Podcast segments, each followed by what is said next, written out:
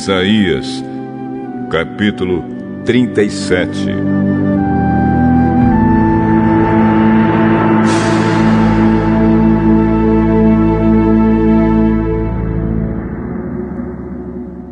Assim que o rei Ezequias ouviu o que eles contaram,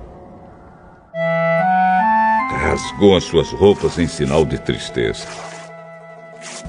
Vestiu uma roupa feita de pano grosseiro e foi para o templo do Senhor. Ele mandou que Eliaquim, o encarregado do palácio, Sebna, o escrivão, e os sacerdotes mais idosos fossem falar com o profeta Isaías, filho de Amós. Eles também estavam vestindo roupa feita de pano grosseiro. A mensagem que o rei mandou entregar a Isaías foi esta: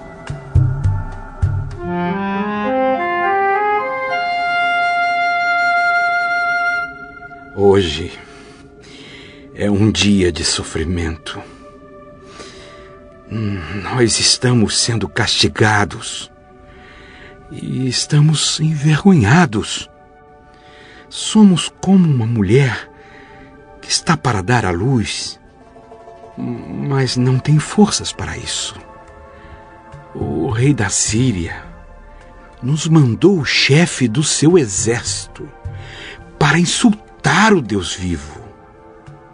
Que o Senhor, nosso Deus, ouça esses insultos e castigue quem os disse. Portanto, Ore a Deus pelas pessoas do nosso povo que ainda estão vivas.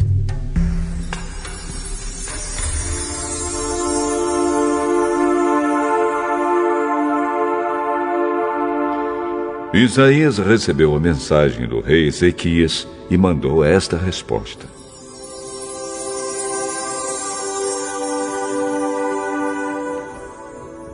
O Senhor Deus diz que o Senhor não deve deixar que os assírios o assustem, dizendo que Deus não pode salvá-lo. Deus vai fazer o rei da Assíria ouvir uma notícia que o fará voltar para a terra dele. E Deus vai fazer com que ele seja morto ali.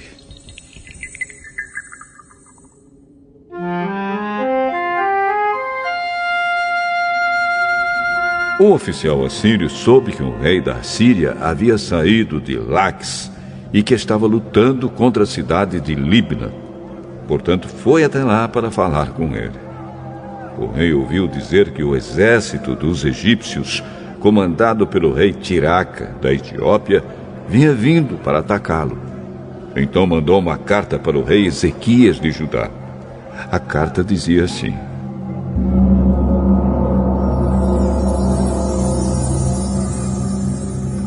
O seu Deus, em quem você confia, lhe disse que Jerusalém não vai cair nas minhas mãos.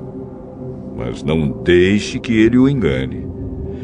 Você já ouviu falar daquilo que um rei assírio faz com qualquer país que ele resolve destruir? Por acaso, você pensa que poderá escapar?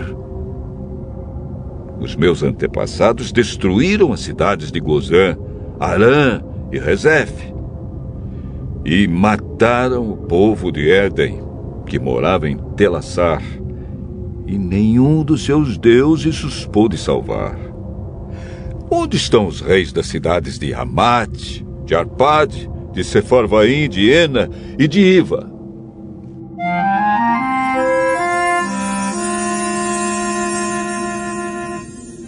O rei Ezequias recebeu a carta das mãos dos mensageiros e a leu.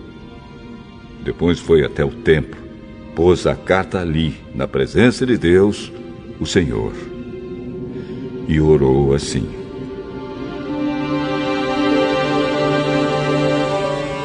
Ó oh, Senhor, Todo-Poderoso, Deus Israel, que estás sentado no teu trono, que fica acima dos querubins. Só tu és Deus e governas todos os reinos do mundo. Tu criaste o céu e a terra. Ó oh, Senhor, olha para o que está acontecendo com a gente. Escuta todas as coisas que Senaqueribe está dizendo a fim de insultar a ti, o Deus vivo. Todos nós sabemos, ó Deus, que os reis da Síria destruíram muitas nações, arrasaram as suas terras e queimaram seus deuses, que não eram deuses de verdade, e sim imagens de madeira e de pedra, feitas por mãos humanas.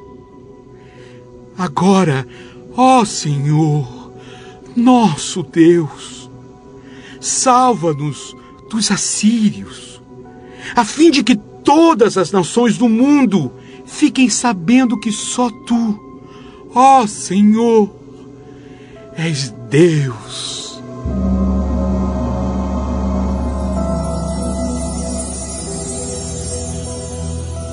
Então Isaías mandou uma mensagem para o rei Ezequias.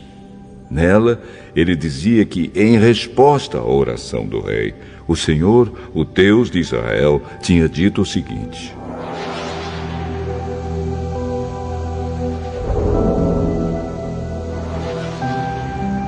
A cidade de Jerusalém ri e caçoa de você, Senaqueribe.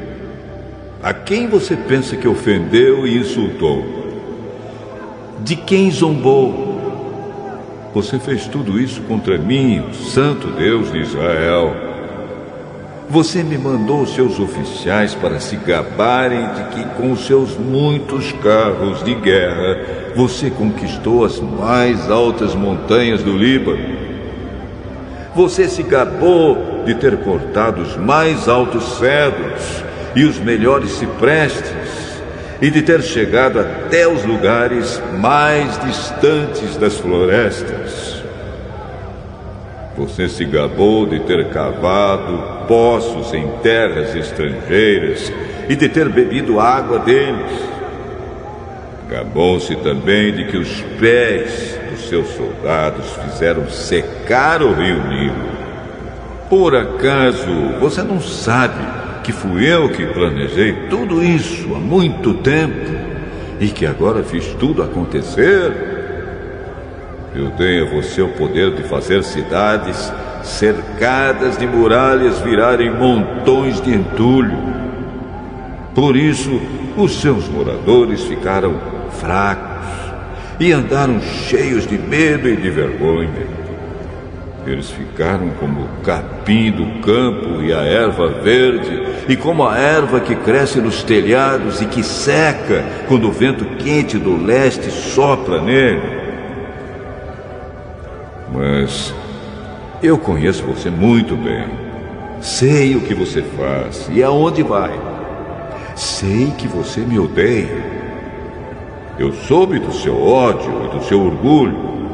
E agora vou pôr uma argola no seu nariz e um freio na sua boca. E farei você voltar pelo mesmo caminho por onde veio.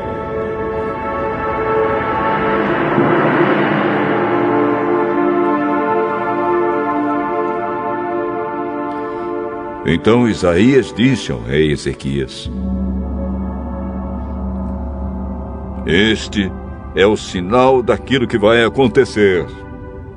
Neste ano e no ano que vem, vocês terão para comer somente o que nascer por si mesmo, sem ser plantado.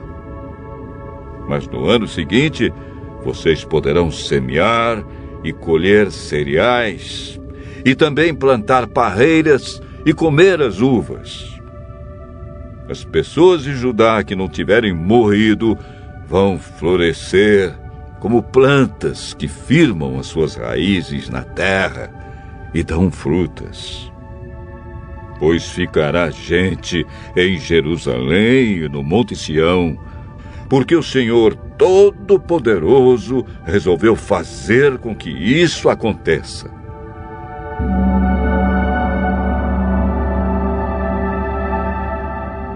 Portanto, o Senhor diz o seguinte a respeito do rei da Síria: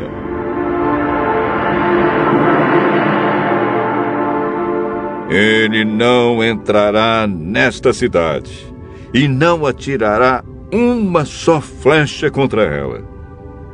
Nenhum soldado com escudo chegará perto da cidade, e não serão construídas rampas de ataque ao redor dela.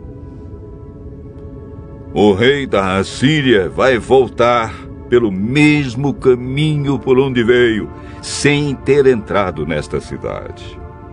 Eu defenderei e protegerei esta cidade por causa da minha honra e por causa da promessa que fiz ao meu servo Davi.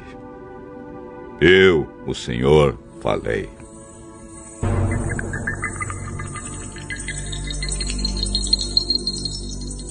Então o anjo do Senhor foi até o acampamento dos assírios e matou 185 mil soldados. De manhã, os que sobraram viram os corpos dos mortos. Aí Senaqueribe, o rei da Síria, se retirou, voltou para Nínive e ficou lá.